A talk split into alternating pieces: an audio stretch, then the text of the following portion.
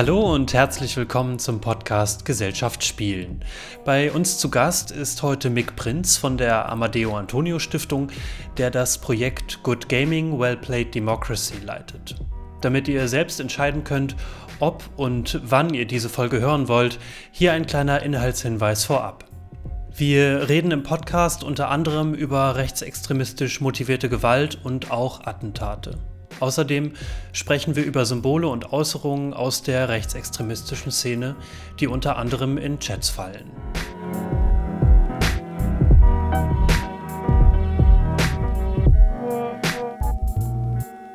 Hallo und herzlich willkommen zur nun schon dritten Folge unseres Podcasts Gesellschaft spielen. Und passend zur dritten Folge sind wir heute auch zu dritt. Mein Name ist Erik Springer und ich darf in alphabetischer Reihenfolge begrüßen meine Kollegin Juliane Liedke. Hallo Juliane. Einen wunderschönen guten Tag. Und natürlich unseren Special Guest Mick Prinz von der Amadeo Antonio Stiftung, der dort das Projekt Good Gaming, Well Played Democracy leitet. Ein ganz herzliches Willkommen, Mick. Schön, dass du hier bei uns bist. Hallo, ihr beiden. Ja, ich starte gleich mal mit der ersten Frage an dich, Mick. Wir kennen uns noch gar nicht und deswegen bin ich natürlich super neugierig, ähm, was du so beruflich treibst. Vielleicht magst du einfach mal kurz was ähm, dich selber vorstellen und dann natürlich das Projekt Good Gaming, Well Played Democracy. Na klar, gern. Ähm, ich bin wie gesagt Mick, Mick Prinz. Ich arbeite seit fünf Jahren in der Amadeo Antonio Stiftung und habe ursprünglich, wie ähm, das leider häufig, häufig im NGO-Bereich so der Fall ist, als Praktikant bei uns angefangen und habe äh, dann eben die Presse- und Öffentlichkeitsarbeit unterstützt und bin quasi dann erst in den Digitalbereich gestartet und habe ähm, mit Kolleginnen ein Projekt aufgebaut, welches sich eben auch mit dem Themenfeld äh, Rechtsextremismus im Online-Bereich, im Digitalbereich auseinandergesetzt hat. Das heißt, wir haben ein Projekt mit dem Namen CivicNet aufgebaut, wo wir andere NGOs weitergebildet haben, wie man sich gegen Hass im Netz wehren kann, wie man sich gegen Shitstorms wehren kann, wie man irgendwie äh, ja präventiv, aber eben auch ähm, reaktiv auf Shitstorms reagieren kann. Und ähm, das heißt, wir als Stiftung haben schon lange das Themengebiet Hass im Netz und, und Rechtsextremismus im, im Online-Bereich auf dem Schirm, ähm, hatten aber lange so das Thema Gaming relativ stiefmütterlich behandelt. Ich bin eben nicht nur irgendwie politisch engagiert im Bereich äh, Antirassismusarbeit, sondern habe eben auch als Leidenschaft Gaming quasi seit klein auf für mich entdeckt und habe deswegen in den letzten Jahren immer wieder versucht, dieses Thema bei uns auch so ein Stück weit zu pushen und gesagt, hey, da müssen wir mal was machen und glücklicherweise konnten wir dann eben im letzten Jahr ein Projekt starten, welches ich mit einem anderen Kollegen entwickelt habe, nämlich eben Good Gaming Well Played Democracy und mit dem Projekt äh, verbinde ich quasi diese beiden Themen, also Gaming und eben Rechtsextremismus und das Projekt steht quasi dafür ein, ähm, ja, objektiv über Videospielwelten und über Gaming-Kultur zu berichten. Wir wollen auf der einen Seite darstellen, hey, Videospielwelten haben ganz viel Tolles und es gibt sehr viele, gerade auch moderne Spiele, die mit Stereotypen brechen und die wir auch wundervolle Erzählungen teilen und wo eben auch Communities sich gegen, ähm, gegen Ausgrenzung und für Diversität die wir einsetzen. Gleichzeitig gibt's aber auch, und das ist quasi so der Schwerpunkt unseres Projektes, eine laute Minderheit, einige wenige AkteurInnen, die eben diese Netzwerke auch ausnutzen, die gerade Gaming-Plattformen auch ausnutzen, um eben ihre rassistischen, antisemitischen, sexistischen Narrationen zu verbreiten. Und ähm, mit unserem Projekt wollen wir genau darauf hinweisen, auf diese laute Minderheit und wollen aber halt auch stetig immer betonen, hey, es ist eine Minderheit. Das heißt aber nicht, dass wir sie nicht beachten müssen. Im Gegenteil, wir müssen uns schon dagegen wehren. Und wir zeigen euch jetzt mal, wie wir das machen würden. Also wir entwickeln mit anderen GamerInnen Handlungsempfehlungen, wie man sich eben gegen Rassismus und Sexismus und andere Formen von, von Ausgrenzung quasi wehren kann. Und uns liegt es als Projekt auch total am Herzen, hier eben möglichst objektiv zu sein, weil wir selbst eben auch Gamerinnen sind und dieses Medium nicht verteufeln wollen. Also ich selbst kriege immer so ein, so ein Stück weit die Krise, wenn ich irgendwie ähm, Berichterstattung lese, wo sehr stereotyp oder, oder pauschalisierend über Gaming gesprochen wird. Und deswegen versuchen wir halt mit dem Projekt quasi von GamerInnen mit Gamerinnen über dieses Thema Rassismus im Gaming zu sprechen und hier eben auch ja Handlungsempfehlungen zu geben. Genau, du hast gerade schon gesagt, Mick, ihr kommt alle selber aus der GamerInnen-Szene und ihr bringt alle eine Liebe fürs, fürs Spielen auch mit. Und auch in eurem Projekttitel kommt das Wort gut ein bisschen verschachtelt zweimal vor, nämlich einmal good und einmal well. Was ist denn für dich und für euch auch im Projekt das Gute im Gaming und das Gute an Games? Witzige Frage, vielleicht ganz kurz zu dieser, zu dieser Abkürzung, zu diesem GGWP. Das kennt man quasi auch aus vielen Online-Games. Also gerade irgendwie aus solchen Spielen wie League of Legends oder dergleichen. Hier wird am Ende einer Partie eigentlich immer geschrieben äh, GGWP, also gut gespielt, habt da gut gemacht, war ein tolles Spiel. Das ist sozusagen so dieses äh, dieser digitale Handschlag, den man, oder, den man sich auf dem Spielfeld dann eben gibt. Aber häufig sind es ja auch gar keine guten Spielpartien, die wir beobachten können. Häufig sind eben auch ja viele toxische Äußerungen mit dabei und viele ausgrenzende Dinge. Aber da kommen wir später nochmal drauf. Aber deine Frage war ja eher, was für mich das Gute im Gaming ist. Und ich sehe halt sehr viele positive Aspekte, wenn ich irgendwie an Videospiele denke und auf Videospiele blicke. Zum Beispiel im letzten Jahr, als die Pandemie losging und als so das Social Distancing in seine erste Phase ging, ähm, haben mir Videospiele extrem geholfen, meine sozialen Kontakte auch aufrechtzuerhalten. Also ich bin eben jemand, der alleine hier in meiner Zwei-Zimmer-Wohnung in Berlin lebt und ähm, ich halte mich sehr stark an äh, Corona-Maßnahmen, an, an, an die Beschränkungen und habe dann eben meinen Freundeskreis sehr viel eben digital gesehen. Nicht nur in ewigen Zoom-Meetings oder irgendwie am Telefon, sondern halt eben auch, indem ich dann abends meine ZockerInnen-Gruppen akquiriert habe, diverse Spiele mal auszuprobieren. Ob es jetzt wirklich das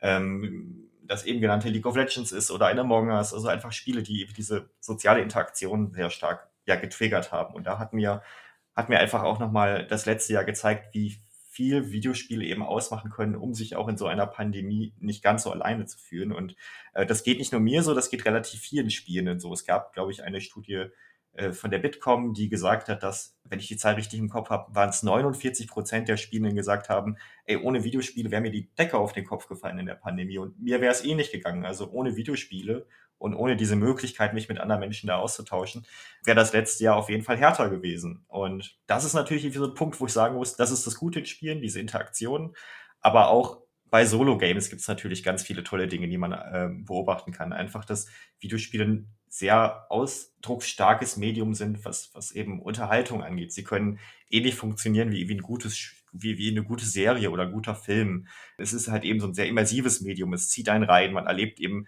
verschiedenste Perspektiven, die man teilweise vielleicht auch gar nicht teilt, aber man äh, sieht eben auch noch verschiedene Blickwinkel auf, auf verschiedene Debatten und kann verschiedenste Rollen einnehmen und kann sich auch mit den unterschiedlichsten politischen Fragen auseinandersetzen, weil das ist auch so ein Punkt, den ich quasi gerade äh, damit ausdrucken möchte. Ich finde, dass fast jedes Spiel irgendwie eine politische Note hat und das ist auch was Tolles an Spielen, dass man eben hier ganz viele verschiedene Narrative eben auch mitbekommt. Und um vielleicht noch einen Punkt zu nennen, der mir irgendwie gerade noch in den Kopf äh, im Kopf aufleuchtet, wenn es um, um das Gute in Spielen geht, sind natürlich auch die vielen tollen Communities, die es gibt. Es gibt ähm, super viele Charity-Aktionen in dem Bereich. Es gibt zum Beispiel diese Friendly Fire-Aktion oder es gibt irgendwelche Pride March-Aktionen im Spiel Guild Wars 2, wo wir sehen, dass Spielerinnen sich zusammentun. Oder es gibt auch das Humble Bundle, dieses Videospiel-Verkaufspaket, sage ich mal, das man erwerben kann und wo dann eben Geld für gemeinnützige Organisationen gespendet werden kann. Man muss fairerweise sagen, dieses Humble Bundle wird gerade leider ein bisschen wirtschaftlicher und geht weg von diesem gemeinnützigen Aspekt oder ein Stück weiter weg davon. Aber um das sozusagen jetzt abzuschließen, es gibt eben extrem viel Positives an Spielen und das dürfen wir halt nicht vergessen ähm, und dürfen eben auch nicht in dieser Berichterstattung über ja, Rechtsextremismus und, und Videospielwelt nicht vergessen, dass es eben so viele tolle ähm, Eigenschaften an Videospielen gibt. Es tut mir total leid, weil genau in die Richtung geht jetzt meine nächste Frage. Jetzt haben wir gehört, ähm, wie viel Positives im gemeinsamen Spiel entstehen kann im Gaming und dass es super viele verschiedene Communities gibt, ähm, dass ganz viele unterschiedliche Narrative auch gibt, die sich da widerspiegeln. Dazu gehört aber natürlich auch, du hast es schon an mehreren Stellen gesagt, ähm, rechtspopulistische, rechtsextreme Äußerungen und Communities, die sich online ähm, unter den GamerInnen finden. Wo begegnet man denen denn? Mhm. Ich finde es ich find's gut, dass du die Frage aufmachst und da muss ich da ja gar nicht für entschuldigen. Das ist ja quasi auch der Schwerpunkt heute. Ich finde es nur trotzdem auch gut, dass ihr erst die positive Frage gestellt habt, weil die ja eben auch extrem wichtig ist. Aber man sieht eben auf verschiedensten Gaming-Plattformen verschiedenste rechtsextreme AkteurInnen. Und es gibt irgendwie kaum eine Plattform, wo wir nicht beobachten können, dass sich hier auch Rechtsextreme tummeln. Also prominentestes Beispiel ist hier die Vertriebsplattform Steam. Steam kennt wahrscheinlich äh, jede, jeder PC-Spieler, jede PC-Spielerin. Das ist halt einfach eine Vertriebsplattform, wo man Spiele kauft, bewertet, sich aber auch gleichzeitig in einer relativ großen Forumstruktur austauschen kann. Und gerade Steam ähm, ist quasi Heimat für viele rechtsextreme AkteurInnen, viele rechtsextreme oder viele Rechtsextreme tummeln sich eben hier in den verschiedensten Gruppen. Dann gibt es irgendwie Gruppen, die einer rechtsradikalen Partei nahestehen. Da gibt es irgendwie Gruppen, die von Akteuren der sogenannten neuen Rechten sind. Da gibt es irgendwie ganz viele Profile und Gruppen, die zum Beispiel die Wehrmacht glorifizieren oder sich nach rechtsextremen AttentäterInnen benennen. Also es gibt hier schon relativ offensichtliche und überhaupt nicht versteckte rechtsextreme Agitation und die Plattform Steam macht da relativ wenig dagegen. Also wir können immer mal wieder beobachten, dass die was tun, dass sie vereinzelt Profile löschen, aber auf Steam findet man auf jeden Fall eine ganze Menge, aber natürlich nicht nur auf Steam, sondern auch auf Plattformen wie Discord, quasi dem Skype-Ersatz für Spielerinnen, eine Art Serverstruktur oder einem eine, ein Discord-Server ist quasi ein Server, wo man sich mit Spielerinnen zusammenschließen kann und häufig auch über den Voice-Chat sich austauscht. Und auch hier sehen wir, dass es unfassbar viele Nazi-Server gibt, die teilweise auch mal wieder gesperrt werden, die sich dann aber eben auch neu gründen und die wir mit dem Hakenkreuz oder einer schwarzen Sonne, also klarer NS-Symbolik im Profilbild ja ausstatten. Hier sehen wir also ganz klar, dass es, dass es eindeutige rechtsextreme Akteure gibt. Natürlich auch noch so Plattformen wie Twitch oder Reddit, äh, die deutlich aktiver sind in ihrem, ich sag mal, Kampf gegen Rechtsextremismus. Also gerade Twitch hat extrem stark nachgebessert in den letzten Jahren und macht sehr viel gegen Hassrede. Teilweise nicht immer ganz so transparent, aber sie machen auf jeden Fall deutlich mehr als jetzt irgendwie Steam oder, oder, ähm, oder Discord.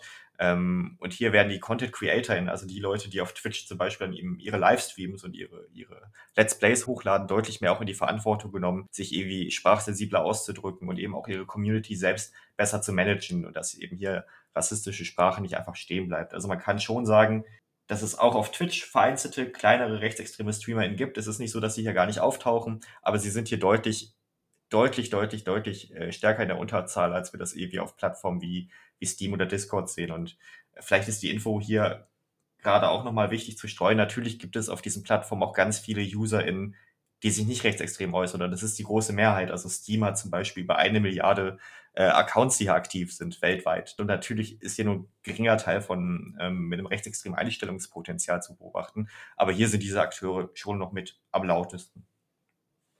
Und kannst du mal ganz kurz äh, vielleicht nochmal erklären, wie ich mich, mir das vorstellen kann, wenn du sagst, Twitch zum Beispiel versuchen schon darauf einzugehen, beziehungsweise Hate Speech zum Beispiel entgegenzutreten? Also was genau tun die?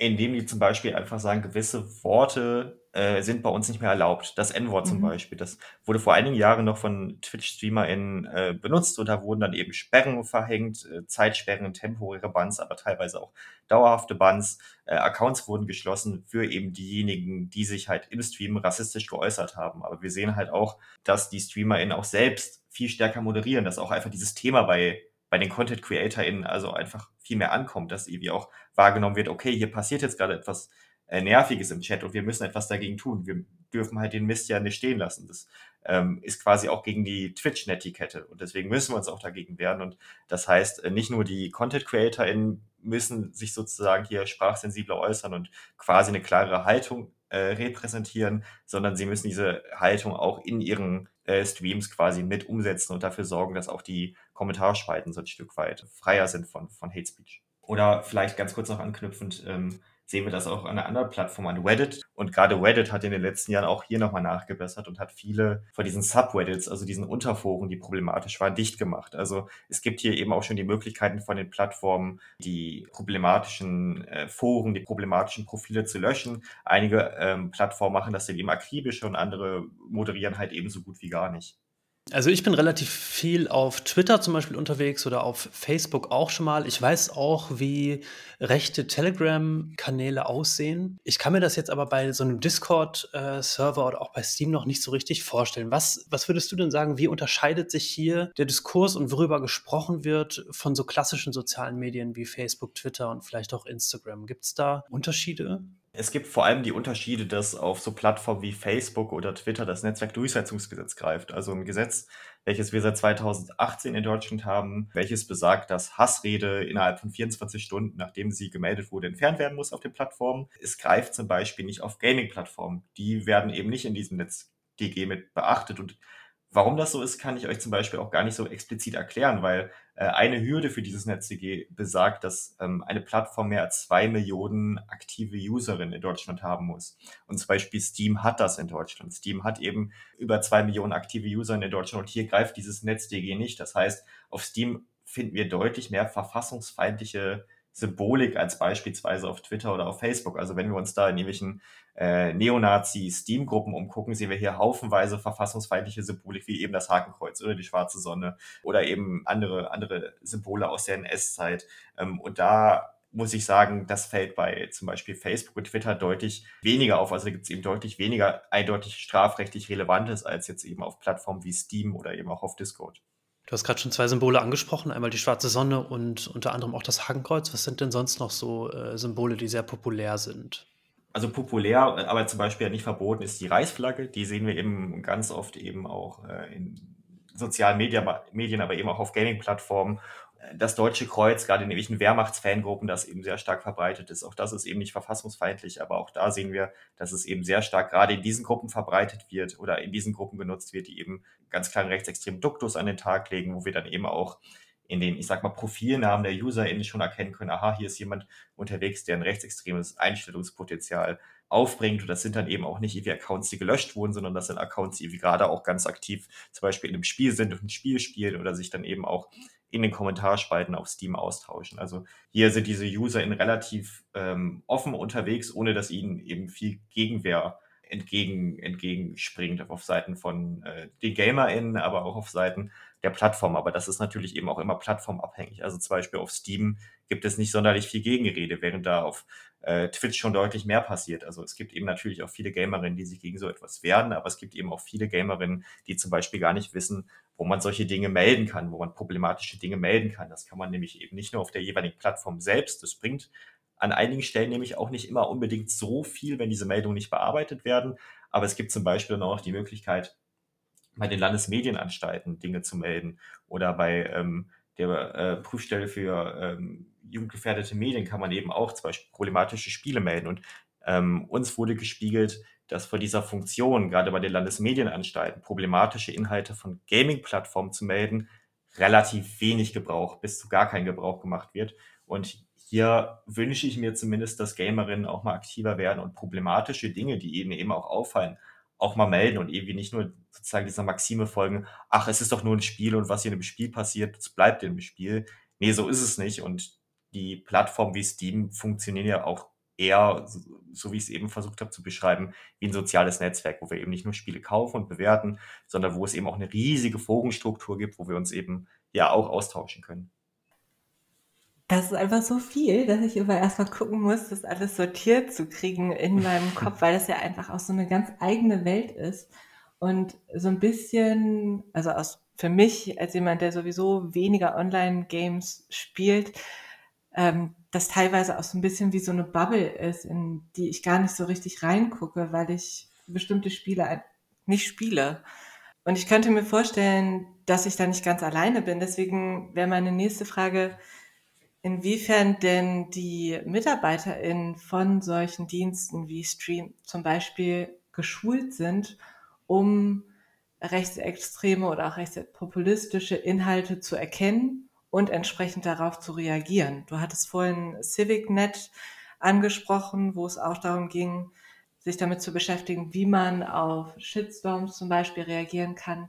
Vielleicht kannst du noch mal was zu der zum Fachlichen dieser Moderatorin sagen? Leider kann ich da gar nicht so viel zu sagen, wie ich es gerne würde, weil ich einfach auch an vielen Stellen gar nicht so richtig Einblicke bekomme, wie denn da moderiert wird. Also ich sehe zum Beispiel, dass auf, auf Twitch einfach die, die Netiquette ähm, regelmäßig erweitert wird. Oder muss man auch sagen, dass die zumindest in ihrer Außendarstellung schon darstellen, hey, wir beschäftigen uns viel mit dem Thema und versuchen da irgendwie auch die aktuellen Narrative, rechtsextreme Erzählungen äh, von der neuen Rechten und Co. auf dem Schirm zu haben. Aber andere Plattformen, da sehe ich halt eben dass da nicht viel passiert. Zum Beispiel auf Steam sehe ich, dass die 26, also das ist zumindest auf, auf einer Seite ausgeschrieben, dass die 26 ModeratorInnen für über eine Milliarde Accounts haben. Also eine super kleine Zahl an Menschen, die da überhaupt moderieren. Und von diesen 26 ModeratorInnen ist auch noch die Hälfte ehrenamtlich angestellt. Das heißt, ähm, hier gibt es eben überhaupt nur ein ganz kleines Moderationsteam für eine riesige Plattform, auf der eben unfassbar viele Inhalte geteilt werden. Dann ist es leider eben auch nicht äh, wenig überraschend, wenn da da irgendwie Profile, die sich nach irgendwie dem Christchurch-Attentäter wochenlang ähm, vor sich hin existieren können und eben nicht gelöscht werden, wenn da eben nur so eine kleine Bubble aktiv ist. Und das große Problem, welches ich habe, ist, dass ich gerne mehr mit diesen Plattformen auch arbeiten würde, aber dass man super schwer an die rankommt, zumindest an die problematischen wie Steam oder Discord, äh, die ich jetzt eben genannt habe. Bei anderen Plattformen sehe ich, dass da schon mehr passiert. Oder ich sehe zum Beispiel auch, dass ähm, andere deutsche äh, Einrichtungen, die sich viel mit dem Thema Games auseinandersetzen, da ordentlich nachbessern oder eben auch schon aktiv sind. Die USK zum Beispiel, die Videospielen eine Altersempfehlung äh, gibt, ähm, die bilden sich zum Beispiel regelmäßig auch zu solchen Themen fort, wie, wie es eben zum Beispiel um Rechtsextremismus auf der Plattform bestellt ist oder wie es eben um problematische Inhalte auf der Plattform bestellt ist. Ich würde mir aber eben halt auch wünschen, dass so große wirtschaftliche Unternehmen, äh, die halt unfassbar große finanzielle Gewinne auch in einer Pandemie gemacht haben, sich eben mehr mit diesem Thema Moderation auseinandersetzen. Das würde aber halt eben bedeuten, wenn man mehr moderiert, dass man quasi auch mehr löscht oder eben halt auch mal mehr die Decke drauf hält. Und damit würde man potenzielle Kundinnen halt auch vergrauen. Und da kann man dann halt auch eben überlegen, ist das möglicherweise auch eine strategische Entscheidung der Plattform, dass man eben so wenig moderiert und eben so vielen Leuten eben hier auch eine Bühne gibt, um ja eben Nutzerinnenzahlen auch, auch möglichst hochzuhalten. Du hast es gerade schon mehrmals gesagt, es gibt auf jeden Fall einen äh, blinden Fleck irgendwie, was die, was die Moderation von, von rechtem Content angeht und von problematischem Content. Und ich habe jetzt ein bisschen Gefühl, das Gefühl, ihr steigt mit eurem Projekt genau da ein, denn ihr macht Digital Streetwork auf den Plattformen. Ich versuche das gerade, ich gehe nochmal ganz kurz einen Schritt zurück und würde euch kurz mal eben sozusagen die drei Bereiche vorstellen, in denen wir arbeiten, weil ich glaube, dann wird das nochmal, oder das schließt sich so ein bisschen das Bild, äh, in welchen Bereichen wir da aktiv sind. Also zum einen bieten wir halt eben Vorträge und Workshops und, und Publikationen zu diesem ganzen Thema an. Das heißt, wir bilden äh, quasi Menschen weiter, die zum Beispiel selber sagen, wir bauen jetzt einen Discord-Server auf und wollen irgendwie eine ordentliche Netiquette aufbauen. Wie können wir das machen? Das heißt, hier bieten wir halt eben diese Qualifizierungsworkshops für Gamerinnen an, um sich selbst eben proaktiv in dem Thema auseinanderzusetzen. Ähm, dann schreiben wir halt selbst viele Publikationen oder, oder Texte zum Thema, um eben die größere Öffentlichkeit ähm, auf dieses Thema zu stoßen. Und den dritten Aspekt, das ist so der kleinteiligste, den hast du gerade auch schon angesprochen, das ist das Digital Streetwork, wo wir eben selbst mit Sozialarbeiterinnen auf die Plattform gehen, also äh, vor allem eben auch Steam, aber auch so Gaming, YouTube, äh, vereinzelt eben auch Twitch und da eben in die, in, die, in die Streams gehen und so eine Art pädagogische Gegenrede leisten. Man kann das Ganze so verstehen, dass wir bei diesem Digital Streetwork nicht ähm, der Maxime folgen, dass wir irgendwie mit Rechten reden. Wir wollen jetzt irgendwie nicht äh, mit, mit Hardcore-Rechtsextremen in den Austausch gehen und die irgendwie im Netz überzeugen, doch jetzt mal irgendwie nicht so mit Menschenveracht zu sein. Das wird einfach nicht funktionieren. Sondern mit diesem Digital Streetwork wollen wir eben diejenigen erreichen, wo wir denken, hey, da ist noch nicht Hopfen und Malz verloren, da merken wir, dass da vielleicht ein problematischer Kommentar erfolgt ist.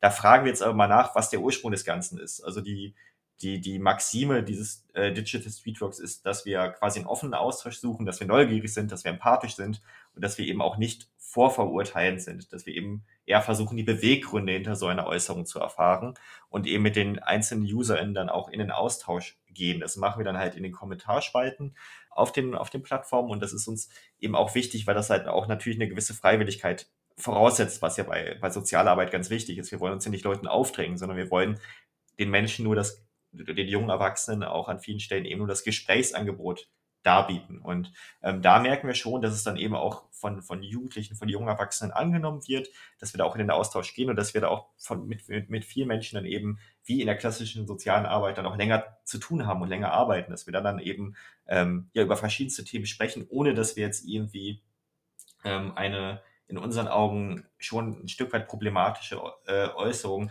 direkt total abwerten, sondern dass wir da halt erstmal nachfragen, hey, was ist denn der Ursprung des Ganzen. Warum äußerst du dich so, wie du dich da geäußert hast? Um dann so ein Stück weit nach und nach mit diesen Narrativen zu brechen. Also so wie es sozusagen in der sozialen Arbeit auch gang und gäbe ist, nur dass wir das dann eben in den digitalen Bereich verlagern und eben ähm, jetzt seit über einem Jahr auch schon auf verschiedensten Gaming-Plattformen abproben. Aber Unterscheidung zu den anderen beiden Bereichen, die ich eben genannt habe, dass wir damit natürlich nur eine sehr geringe Anzahl von Spielerinnen erreichen, weil das ist natürlich auch etwas sehr zeitintensives, aber dafür auch ich sag mal, deutlich erfolgsversprechender, was ein mögliches Umdenken bei den Spielerinnen äh, angeht.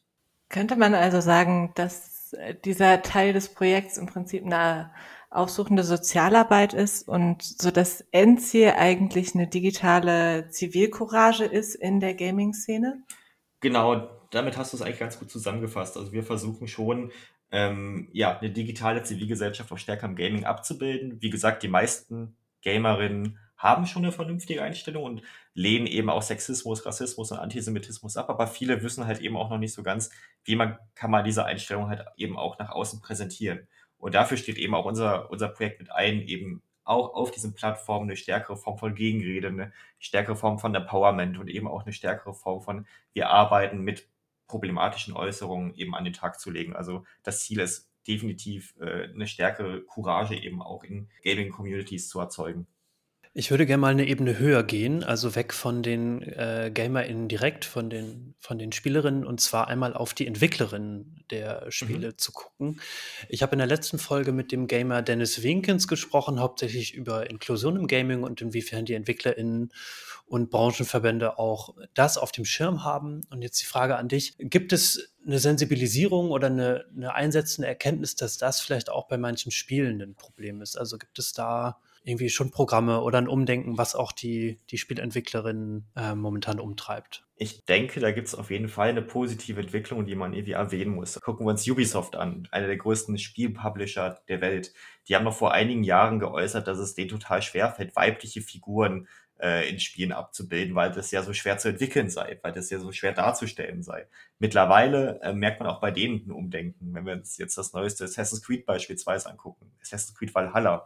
Da haben wir nicht nur eine Wahl, ob wir jetzt einen männlichen oder einen weiblichen Eivor spielen, sondern wir haben halt auch innerhalb dieses Spiels ähm, eine sehr starke Form von feministischer Darstellung. Also wir haben dann ganz viele Wikinger, Wikingerinnen, mit denen wir kämpfen. Wir haben gleichgeschlechtliche ähm, Liebschaften, die wir eingehen können. Also das Spiel ist deutlich diverser geworden, als es zum Beispiel noch so ein Assassin's Creed vor zehn Jahren war. Und das ist nur ein Beispiel dafür, wie Spiele schon das Thema Diversität und auch Repräsentation mehr ernst nehmen, aber natürlich längst nicht alle. Es gibt immer noch die klischeehaften Spiele, die wie so ein Stück weit Bauchschmerzen machen und die wie nicht gerade ähm, tolle Bilder aufmachen. Aber es gibt halt eben auch immer mehr Spiele, die genau das tun, die irgendwie ähm, das Spiel, äh, ähm, ähm, ähm, dass die Narration ähm, so ein Stück weit wegbewegen von Stereotypen, die zum Beispiel das Thema Transgender auf einmal in ihrem Spiel behandeln, ohne es in den Mittelpunkt zu stellen, wie so ein The Last of Us Part 2 oder ähm, wie zum Beispiel auch ein Disco Elysium, was halt auf einmal dann eben äh, über unfassbar viele politische Themen spricht. Nicht nur über Rassismus, sondern auch über Klassismus, über Sexismus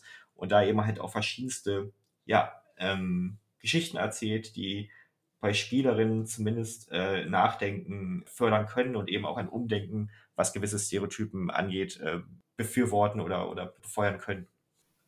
Du hast gerade schon gesagt, es gibt leider ähm, immer noch sehr viele Spiele, die es nicht hinkriegen, Diversität äh, in ihrer Fülle darzustellen. Im Gegenteil, es gibt Spiele, die tatsächlich ja rassistische Stereotype einfach ähm, auch abbilden und historische Tatsachen verdrehen.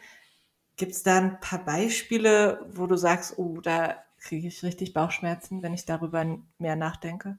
Es, es gibt da auf jeden Fall ein paar Beispiele, die ich wirklich nicht sonderlich gelungen finde. Ähm, es gibt jetzt halt, oder man, wir müssen ja unterscheiden zwischen, ich sag mal, eindeutig rechtsextremen Spielen, die auch von rechtsextremen Spieleherstellerinnen entstehen. Das ist zum Glück nur eine sehr, sehr kleine Anzahl von Spielen, die es gibt, aber auch da ähm, müssen wir der jüngsten Vergangenheit sagen, konnte man leider ein bisschen was beobachten und es gibt die Spiele eher von großen Publishern, die aber nicht gerade dafür äh, einstehen, irgendwie besonders reflektiert mit ihren Bildern umzugehen. Ähm, ein Spiel, ähm, welches sich jetzt in zweite Kategorie einordnen würde, wäre ein Spiel mit dem Namen zum Beispiel Kingdom Come Deliverance. Das ist so ein Mittelalterspiel aus dem Jahr 2017, äh, 2018, glaube ich. Ähm, und ich glaube, an sich ist das ein total spannendes Spiel. Das ist quasi eine Mittelalter-Simulation. Wir spielen wie so einen Knappen, der vom, vom Tellerwäscher zum Millionär, vom Knappen bis zum äh, Ritter sich sozusagen hocharbeitet und welches sozusagen das mittelalterliche Böhmen abbilden soll.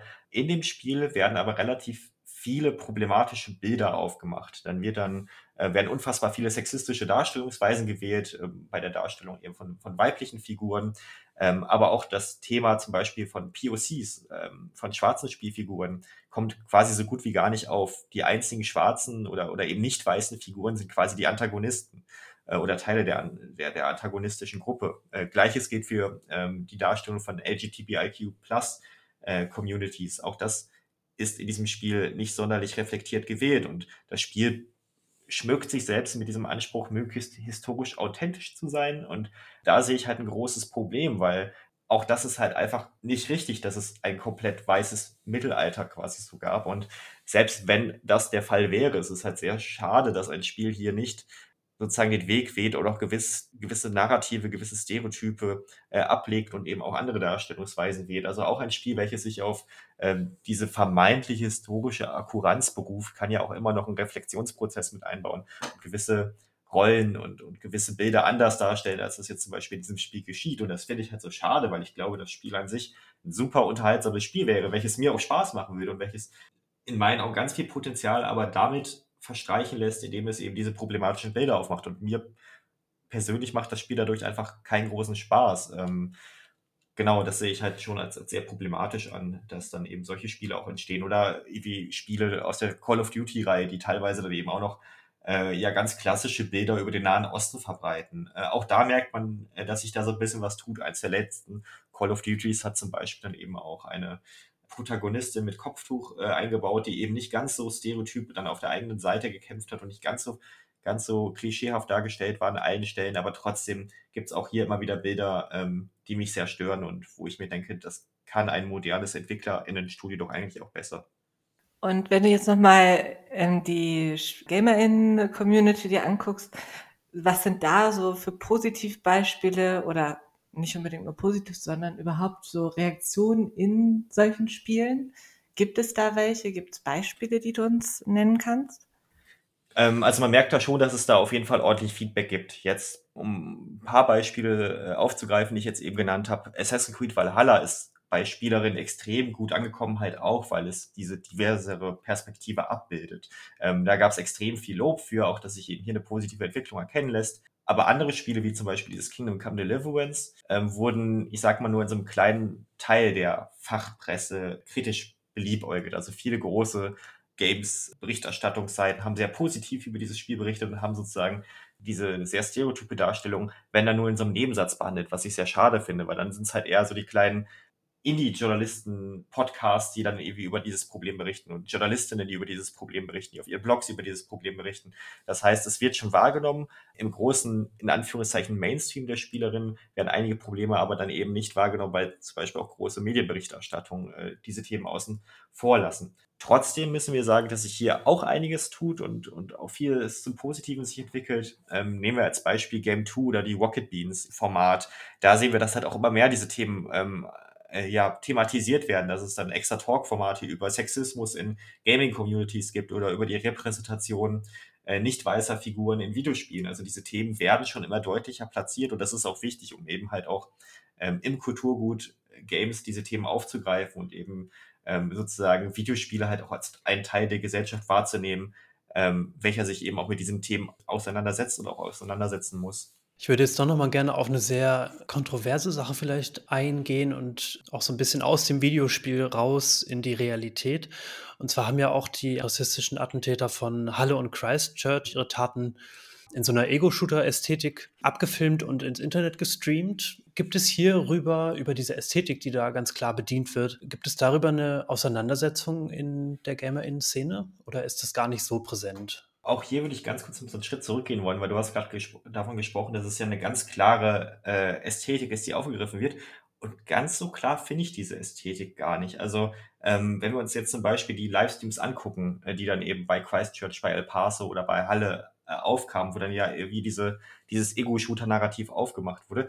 Ähm, und ich frage jetzt mal so ganz plump ins Leere hinaus, also das sind natürlich furchtbare, ähm, furchtbare Attentate, die passiert sind, aber warum oder, oder wo würden AttentäterInnen sonst ihre Kameras platzieren, wenn nicht auf dem Helm? Also sozusagen diese Ego-Shooter-Narration oder, oder diesen Link unbedingt dazu, dass es jetzt eben eine Referenz an Ego-Shooter sein soll, sehe ich nicht unbedingt, weil ich denke mir, es ist eh furchtbar, dass sie diese Attentate vorziehen und streamen, aber wo würden sie sonst ihre Kameras platzieren, wenn nicht auf ihrem Kopf?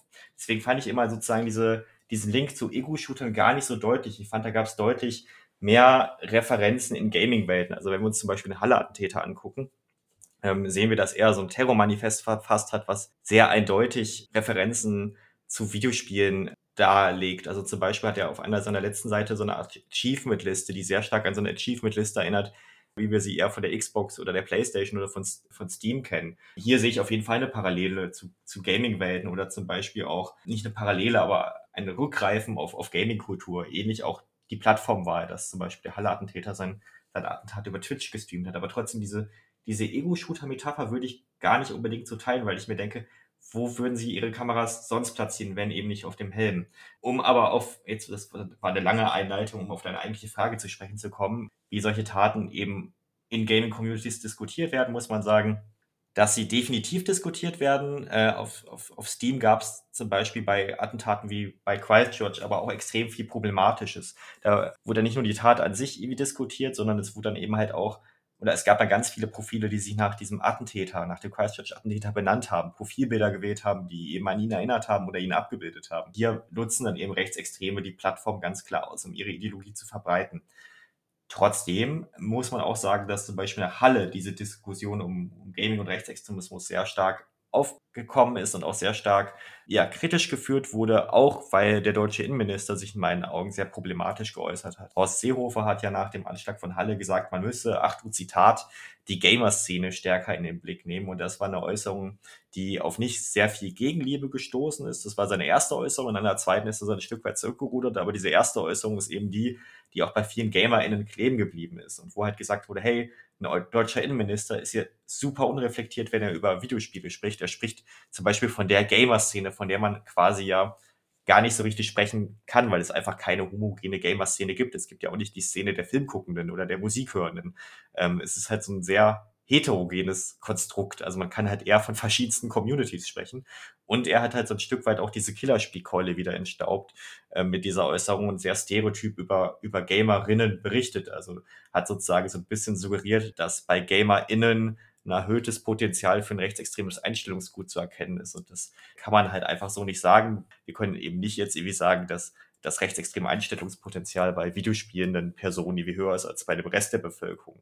Wir haben halt ein gesamtgesellschaftliches Problem von Rechtsextremismus und das spiegelt sich logischerweise halt auch in so einem Kulturbereich wie in, in Videospielen wieder. Und das ist halt leider halt auch nicht verwunderlich.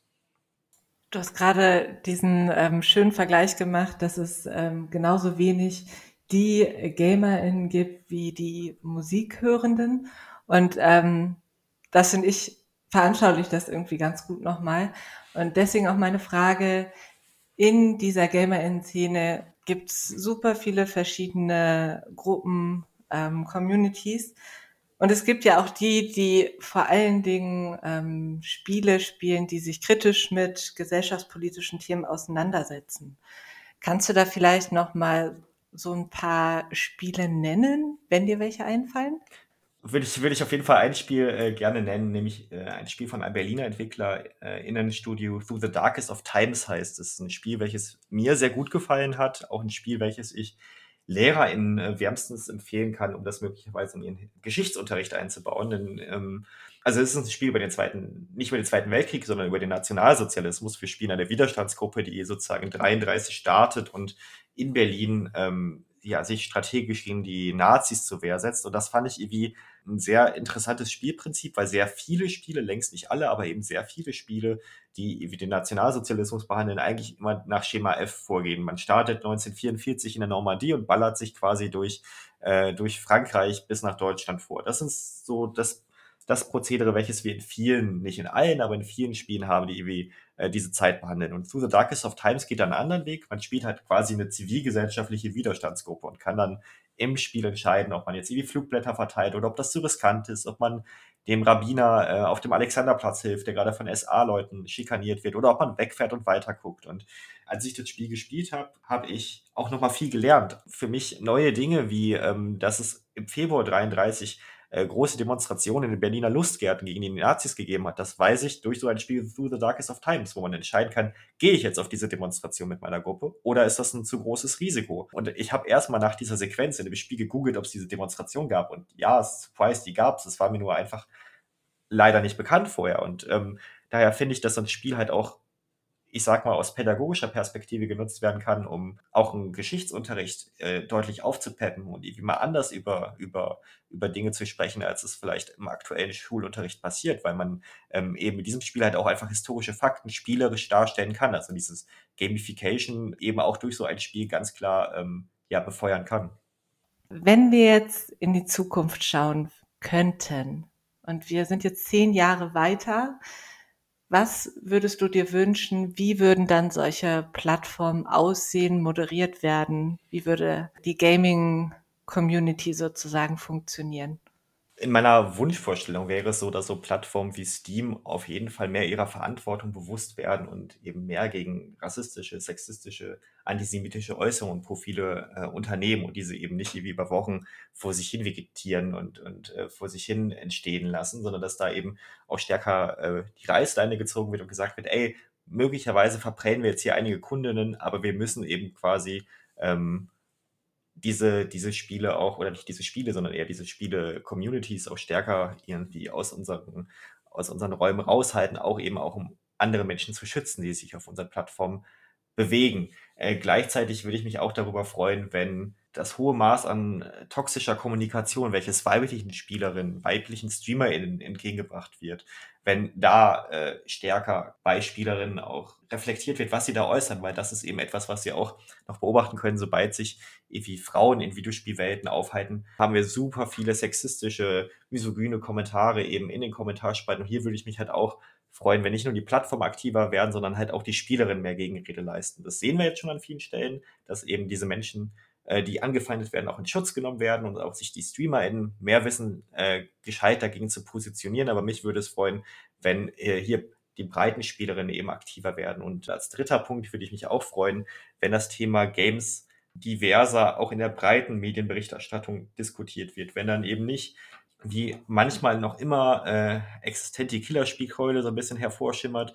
Das würde, da würde ich mich freuen, wenn das sozusagen mehr auf der Strecke bleibt. Und ich würde mich auch freuen, wenn ähm, Sicherheitsbehörden nicht unbedingt viel aktiver auf diesen Plattformen sind, aber diese Plattform mehr zu verstehen wissen. Um den äh, antisemitischen Anschlag in Halle haben wir gesehen, dass äh, die Sicherheitsbehörden, die dann eben die Gaming-Plattform untersucht haben, an einigen Stellen auch so gar nicht wissen, wie diese Plattformen funktionieren. Und hier muss es eben halt auch einen hohen Nachbesserungsbedarf bei den Sicherheitsbehörden geben, wie Gaming-Plattformen funktionieren und dass Gaming halt auch ein Teil unserer Gesellschaft ist.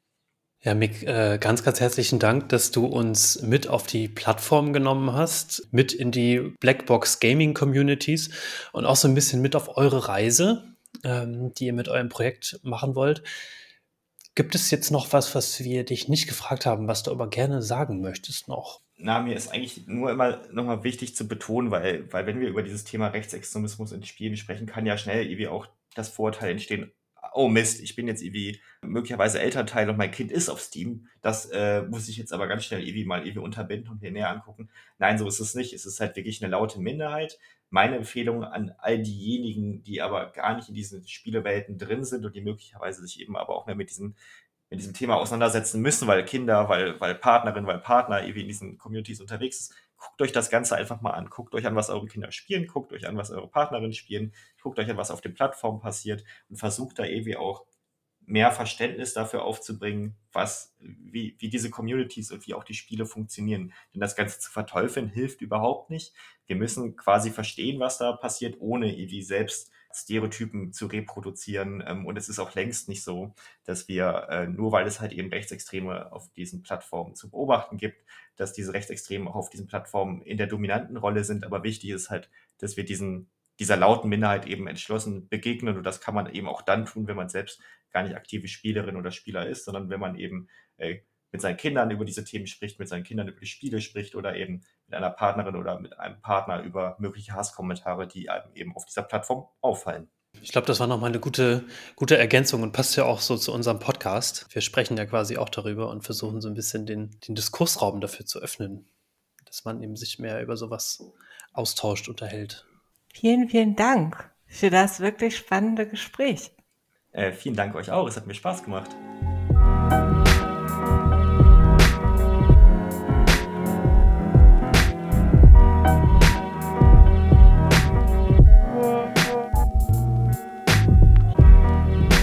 Das war der Podcast Gesellschaft Spielen im Gespräch mit Mick Prinz vom Projekt Good Gaming Well Played Democracy.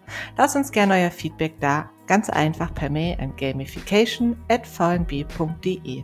Gesellschaft Spielen ist ein Projekt vom Verein Niedersächsischer Bildungsinitiativen und wird ermöglicht durch die Aktion Mensch. Vielen Dank an dieser Stelle fürs Zuhören und bis bald!